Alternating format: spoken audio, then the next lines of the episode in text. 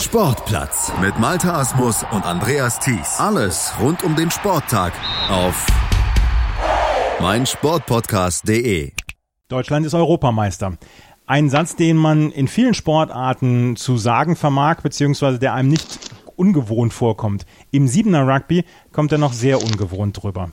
Die deutsche Rugby-Siebener Nationalmannschaft ist gestern in Lodz beim zweiten Turnier der Grand Prix Series Europameister geworden. Ein inoffizieller Titel, aber sie haben sich auf der Serie unterhalb der World Series haben sie sich durchgesetzt in zwei Turnieren und sind Turniersieger geworden. Darüber spreche ich jetzt mit der Siebener Nationalspielerin Vivian Bahlmann. Hallo Vivian. Hi Andreas. Europameister. Jetzt muss man dazu sagen, dass die besten Teams, beziehungsweise die Teams, die in der World Series auch dabei sind, auch Teams natürlich entsandt haben, zum Beispiel England, Wales, Irland oder auch Frankreich, aber dass die unter anderem ja auch mit Entwicklungsteams dabei waren. Und trotzdem sollte man an diesem Titel gar nicht groß rumrütteln, sondern Deutschland hat sich hier in zwei Turnieren durchgesetzt als stärkste Mannschaft und ähm, kann man das auch durchaus als Riesenerfolg dann ja bezeichnen. Auf jeden Fall. Also zum ersten Mal wurden wir Europameister. Ähm, und wer die Spiele gesehen hat, der weiß ja, da, da wurde niemandem was geschenkt. Ähm, die Mannschaft hat sich das hart erarbeitet und nicht nur in diesem Turnier, sondern das ist ein Ergebnis von jahrelanger Arbeit, muss man sagen. Und ähm, klar, da wird immer wieder jemand, also da wird man immer wieder sagen, die, ja, die anderen Mannschaften hatten vielleicht nicht den Kader dabei, ähm, den sie bei einer Olympia-Quali da haben. Aber ich finde, man muss da auch einfach den Unterschied machen zwischen das eine sind dann auch die Mannschaften, die da in der World Series spielen und dann gibt es einfach äh, unsere Europameisterschaft und da ähm, sind dann einfach auch andere Mannschaften bei den oder andere Spieler von den anderen Teams dabei. Trotzdem muss man bei uns auch erstmal Europameister werden, man muss da Erster werden und ähm, das ist ein Riesenerfolg für Deutschland. Und es ist ja auch mal ein ungewohntes Gefühl für das Siebener Team, nachdem es mit sehr vielen Enttäuschungen in den letzten Jahren ja auch umgehen musste. Die Qualifikation für die World Series scheitert seit quasi Jahr und Tag, seit vier Jahren, seitdem man versucht, hier ähm, ein Team in die World Series zu schicken. Zwischendurch dann im, in der letzten Sekunde dann auch ähm, zweimal verloren. Dann hat man häufig auch äh, bei diesen Grand Prix Series Turnieren spät verloren, unter anderem auch gegen Irland. Auf das Spiel kommen wir gleich noch zu sprechen. Dann die Olympia-Quali, die nicht geklappt hat ähm, nach so vielen Enttäuschungen, ich glaube, das, das ist ja, das ist ja unbedingt notwendig, dass man mal so einen Erfolg feiern kann, auch als Mannschaft. Ja. Ja, ich glaube auch allen, allen, die diese Mannschaft ähm, so verfolgt, fällt ein Stein vom Herzen, dass man endlich äh, so einen Sieg sieht. Und ich muss auch richtig, jetzt gerade, wo du es gesagt hast, wie oft man diese ähm, Quali zur World Series verpasst hat und wie nah man da immer dran ist. Und äh, da, da muss ich wirklich schmunzeln, wie was für ein Dilemma man eigentlich in den letzten Jahren immer hatte. Und ähm, ja, dass die Mannschaft da immer so nah dran ist. Und das ist einfach, das ist einfach so schön zu sehen, dass jetzt einfach dieser Erfolg einmal da ist. Und ähm, ich, ich glaube, jeder freut sich einfach für diese Mannschaft und das, das haben die sich mehr als verdient. Und ähm, dass man jetzt so eine Tür in der World Series drin hat, da man sich ja ähm, mit dem ersten, mit dem ersten Platz jetzt äh, hier als Europameister ja für zwei World Series Turniere qualifiziert hat in Paris und in London. Und ähm, ja, das, das gönne ich einfach den, den Jungs total vom ganzen Herzen. Lass uns mal über das Turnier sprechen, über das zweite. Im ersten Turnier hatte Deutschland den vierten Platz belegt, nachdem sie im Spiel um Platz drei England unterlegen waren. England war jetzt dann auch ein Gruppengegner in der Gruppe C dieses Turniers in Lodz. Man spielte gegen Georgien, gegen England und gegen Russland. Und das erste Spiel alleine ging schon gegen Russland. Mit 19 zu 17 wurde es gewonnen. Danach gegen Georgien mit 15 zu 12. Und am Ende der klarste Sieg gegen England mit 28 zu 12. England war nicht wiederzuerkennen gegenüber zum Beispiel der Olympia-Quali beziehungsweise dem Turnier, dem ersten Turnier äh, auf dieser Grand Prix Series, weil das hatte ein sehr junges Team entsandt. Und trotzdem die ersten beiden Spiele gegen Russland und gegen Georgien konnte man knapp gewinnen. Man konnte sie gewinnen äh, gegen Russland, die überraschend dann auch stark waren. Ähm, ja, ganz wichtig, diese Siege zu machen. Und ich glaube, dass wir das auch ein bisschen Glück hatten mit der Gruppe. Also ähm, gut, dass wir da vielleicht, also das habe ich mir auch so gedacht. Ähm, es war jetzt gut, dass man da in, in, die anderen beiden Gruppen fand ich viel stärker mit ähm, dann Frankreich und Spanien und Irland. Ähm, hatten wir vielleicht ein bisschen Glück. Ähm, auch in dieser Gruppe so gelandet zu sein und ähm, haben wir einfach genau das Richtige gemacht. Also die, die, die drei Spiele musste man gewinnen. Ähm, wie du schon gesagt hast, England hat einen ganz stark veränderten Kader dabei. Ich habe das Spiel gesehen und ähm, ja, es war auch kein schönes Spiel. Es war ganz, ganz äh, chaotisch, unsauber, ganz viele Fehlpässe auch von England. Die hatten kaum Struktur. Das hat unser äh, Spiel, also von der deutschen Mannschaft, das auch ein bisschen kaputt gemacht. Die haben auch ewig gebraucht, um da irgendwie zum Zug zu kommen. Ähm, das war dann im Endeffekt, ist das ein klarer Sieg, 28 zu 12, aber zwischendurch war das echt sehr ähm, chaotisch da auf dem Platz. Ähm, gegen Georgien muss ich sagen, man in der Halbzeit hat man 15 zu 0 geführt. Auf einmal kommt Georgien wieder in der zweiten Halbzeit ähm, und haben nochmal zwei Versuche gelegt. Also die zweite Halbzeit ging eigentlich an Georgien. Ein bisschen Glück, muss ich sagen, dass man das Spiel noch gewonnen hat, in den letzten Minuten in den letzten Sekunden ähm, hat dann Georgien noch den Versuch gelegt, war dann nochmal im Ballbesitz und die hätten das Ding nochmal drehen können. Ja. Die hätten dann noch den Versuch legen können. Ähm, aber ähm, die haben dann auch ein paar Fehler gemacht und das Spiel ging für uns aus. Aber es war ein knappes Ding. Also erkämpfter erster Platz in der Gruppe C und man traf dann im Viertelfinale auf Frankreich. Und das war ein ganz wildes Ding, weil die Franzosen erst die deutsche Mannschaft dann so ein bisschen überrollt hat. Gleich zwei Versuche gelegt in den allerersten Minuten und Deutschland ähm, ja, musste einem Rückstand hinterherlaufen. Unter anderem stand es zwischendurch mit 7 zu 19 gegen das deutsche Team. Und dann haben sie allerdings ähm, das, das ganze Spiel nochmal umgedreht und 26 zu 19 gewonnen. Vielleicht war das ja so ein bisschen der Auslöser für am Ende den Turniersieg, weil wie die Mannschaft in der zweiten Halbzeit wiedergekommen ist nach diesem 7 zu 19, das war schon sehr beeindruckend ich habe die Mannschaft nicht mehr wiedererkannt, muss ich sagen. Also ich hatte das ganze, das ganze Spiel über das Gefühl, da geht noch was. Also ich fand jetzt nicht, hatte nicht das Gefühl in der ersten Halbzeit, okay, ähm, Frankreich ist hier komplett ähm, am Zug und Deutschland kann nichts machen. Aber wie, wie, wie Deutschland da nochmal, äh, wie die nochmal gespielt haben, denn vor allem in der zweiten Halbzeit war unfassbar. Also es war wirklich dieser Extraschritt, der jetzt letztes Wochenende bei der Olympia-Quali immer gefehlt hat, dieses, ähm, ich gehe doch nochmal durch die Lücke und ich mache nochmal diesen, ich stehe nochmal zehnmal schneller auf und äh, hole wirklich noch jeden Spieler und lasse niemanden durch. Das war auf einmal da. Das war ein Kampfgeist. Ähm, das war nochmal so ein Unterschied. Also ich, war, ich, fand, ich hatte wirklich das Gefühl, dass die waren wir ausgewechselt. Also so viel Extraarbeit, die die dann nochmal gemacht haben.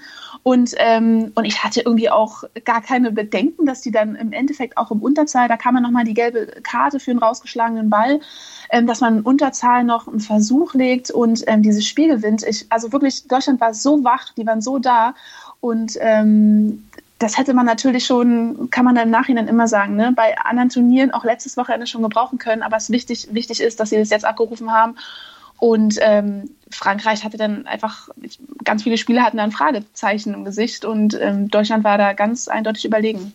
Diese Geschichte rund um Niklas Koch, der die gelbe Karte kurz vor Ende dieses Spiels geholt hatte, wegen des Rauschlagens des Balls, du hast es gerade gesagt. Und dann hatte Frankreich den Ball und man konnte sich mit dem Turnover diesen Ball dann wiederholen und dann mit vielen Kombinationen in Unterzahl dann den Versuch legen. Das war ja so ein bisschen auch vielleicht so ein Unterschied gegenüber solchen Turnieren wie in den letzten Jahren, wo man halt zwischendurch auf dramatischste Art und Weise verloren hat. Das war vielleicht ja so, so ein kleiner Kicker. Mhm, absolut. Ähm, einfach, dass man da auch, ich glaube, das ist auch das, was man in den letzten Jahren halt gelernt hat. Ähm, man bleibt da ruhig, man bleibt da geduldig. Man kann trotzdem den Ball behalten und ähm, das haben die wirklich dann über lange Phasen auch immer wieder gemacht. Ähm, haben wirklich mit der Tiefe gespielt und es war nie so, dass man gedacht hat, boah, die Jungs haben gerade keine Ahnung, was sie machen sollen. Nee, das war immer immer war wirklich das Tempo nach vorne ähm, da und ja, die haben sich einfach nicht ähm, durcheinander bringen lassen oder verunsichern lassen und ja, das, das muss man erstmal hinkriegen. Also jeder, der das schon mal erlebt hat, der weiß, wie, wie cool das ist und wie ähm, schwierig das ist, in der Unterzahl irgendwie zu, ja, da am Ball zu bleiben und ähm, dann noch einen Versuch zu legen. Also das spricht wirklich für die Jungs. Im Halbfinale wartete dann Irland und Irland ist so ein bisschen die Nemesis des deutschen Teams. Im letzten Jahr gab es drei teilweise wirklich bittere Niederlagen dann auch gegen Irland und ähm, so richtig an den Iren kam man nie vorbei. Und in diesem Jahr war es, beziehungsweise hier in Lodge war es ganz anders. Deutschland gewann mit 17 zu 7. Und das war sogar ein relativ klarer Sieg für das deutsche Team. Und wir müssen dazu sagen, Tim Lichtenberg, der Kapitän dieses Teams, hatte sein, seine große oder seine großen 14 Minuten schlugen in diesem Halbfinale. Hm. Äh, er hat im Endeffekt zwei Versuche gelegt, oder? Ja, also beim genau. dritten genau. hat er, den hat er fast noch gelegt, wenn ich es Erinnerung habe, aber es waren dann nur zwei. Aber ja, er hatte echt das Spiel seines Lebens, glaube ich. Ähm, ja, und Wahnsinn. Also ähm, noch mehr, noch größere Fragezeichen habe ich irgendwann in den Augen von den Iren gesehen im Vergleich zu den Franzosen. Ähm, also gerade in der zweiten Halbzeit ähm, hat Deutschland so, war so lange immer im Ballbesitz. Ähm, und die, die Iren haben nur noch verteidigen müssen. Oder wenn die Iren im, im Ballbesitz waren, die kamen da einfach nicht durch. Das war so krass, man. Da sind Top-Spieler ähm, und die wussten einfach nicht mehr, was sie machen sollten. Und Deutschland hat unfassbar in diesem Spiel verteidigt. Also das muss man echt sagen. Also so haben die sich, glaube ich, auch vor allem diesen Sieg geholt. Ähm, und andersrum auch nochmal, wenn sie im Angriff waren, so unfassbar aggressiv, also mit welchem Tempo die dann nach vorne gegangen sind. Also ich weiß nicht, was passiert ist, auch nochmal zu letzter Woche. Ähm, als ob die nochmal noch mal Sprinttraining extra gemacht haben, macht natürlich keinen Sinn, aber die haben irgendwie so krass nochmal an Tempo zugelegt und diese Angriffe waren so, ähm, haben so schön funktioniert und das Unterstützungsspiel hat so gut funktioniert. Also waren irgendwie ein, zwei Versuche, die richtig schöne Teamversuche in dem Spiel gegen Irland waren und ähm, ja, das hat einfach Bock gemacht zuzusehen. Und da auch ganz klar, Deutschland war die überlegenere Mannschaft in dem Spiel. Tim Lichtenberg mit zwei Versuchen und Phil Cessny hat den dritten Versuch gelegt für das deutsche Team und damit stand man im Finale. Und im Finale traf man auf Spanien und Spanien konnte die deutsche Mannschaft mit 28 zu 14 besiegen. Auch das war ein sehr klarer Erfolg. Und am Ende steht dieser Finalsieg und dann dadurch, dass ähm, Irland im Halbfinale oder im Spiel um Platz drei gegen Italien verloren hatte, wusste man, wenn man dieses Spiel gewinnt, würde man dann auch Europameister sein. Und das äh, kam am Ende und das war vielleicht dann auch nochmal ja dieser letzte Funken an Motivation, der gebraucht wurde, um dieses Spiel dann zu gewinnen und zwar in aller Deutlichkeit mit 28 zu 14 zu gewinnen. Ja, und ich glaube auch, wenn man dann so weit kommt, dass man in dem Finale steht und weiß, was man jetzt erreichen kann. Und die haben ja an den Tag zwei wunderbare Vorbereitungsspiele abgeliefert. Die haben ja sich selber komplett schon bewiesen, dass sie das können, dass sie hier die Top-Mannschaften schlagen können. Und das war dann glaube ich so, okay, jetzt das müssen wir jetzt einfach, jetzt, das müssen wir jetzt einfach nochmal gegen Spanien abrufen. Und das haben die dann echt gut gemacht. Also ich muss sagen, es hat ein bisschen chaotisch angefangen. In den ersten zwei Minuten ganz, ganz viele Vorwälle von Deutschland gewesen. Wir haben Straftritte kassiert und äh, die haben kurz ein bisschen gebraucht, um reinzukommen. Ähm, dann aber auch ganz, ganz, also ich glaube, einmal gab es eine fünf Minuten, fünf Minuten Phasenspiel oder so. Da sind keine Fehler passiert auf beiden Mannschaften. Ich dachte echt, die kippen da gleich alle um. Also das, das, das ging so lange und ähm, aber Deutschland hat dann, ja, die haben dann immer wieder gezeigt, ähm, dass sie den extra Schritt gehen können. Und man hat ein bisschen, das, ich hatte ein bisschen das Gefühl, die, die, die Spanier haben immer nicht damit gerechnet, dass Deutschland jetzt auf einmal wirklich durch diese Lücke gehen kann. Also teilweise war da gar keine Lücke. Die Deutschen gehen dadurch, ein deutscher Spieler geht durch, geht durch zwei Verteidiger durch. Und keiner von denen hatte damit gerechnet, von den Verteidigern. Und äh, das ist so ein, zwei, dreimal passiert. Und ganz überraschend ist dann Deutschland durchgebrochen und so haben die die Versuche gelegt. Und ähm, da waren sie einfach, ich glaube, da wurden sie so ein bisschen von Spanien unterschätzt.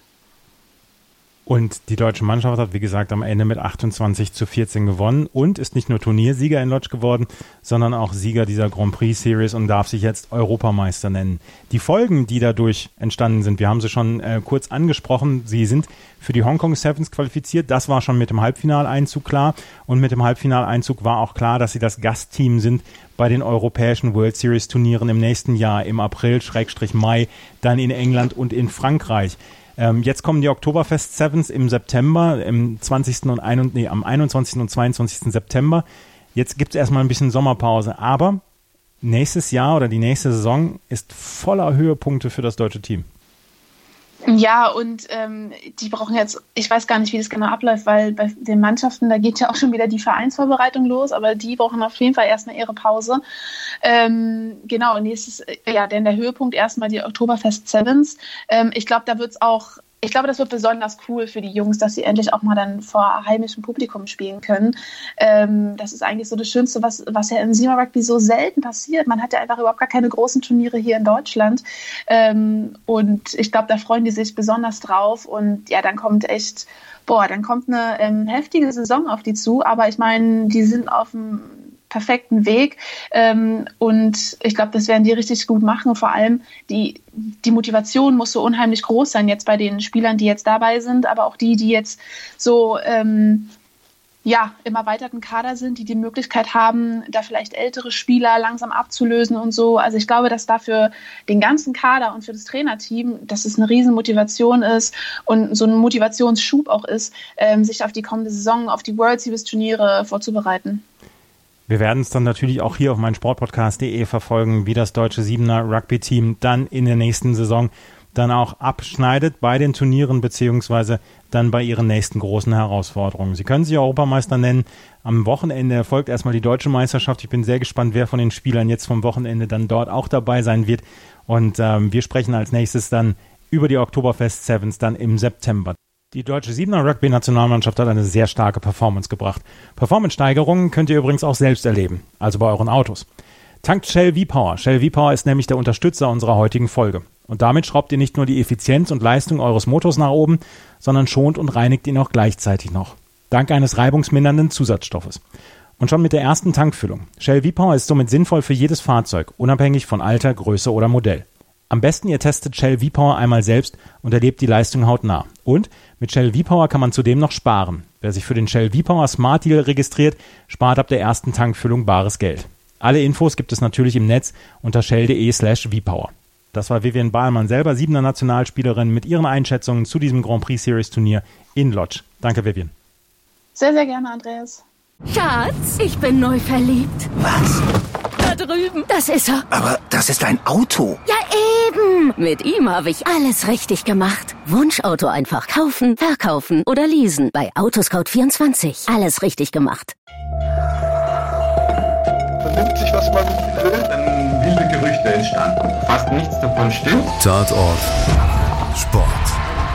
Wenn Sporthelden zu Tätern oder Opfern werden, ermittelt Malte Asmus auf meinsportpodcast.de. Folge dem True Crime Podcast, denn manchmal ist Sport tatsächlich Mord.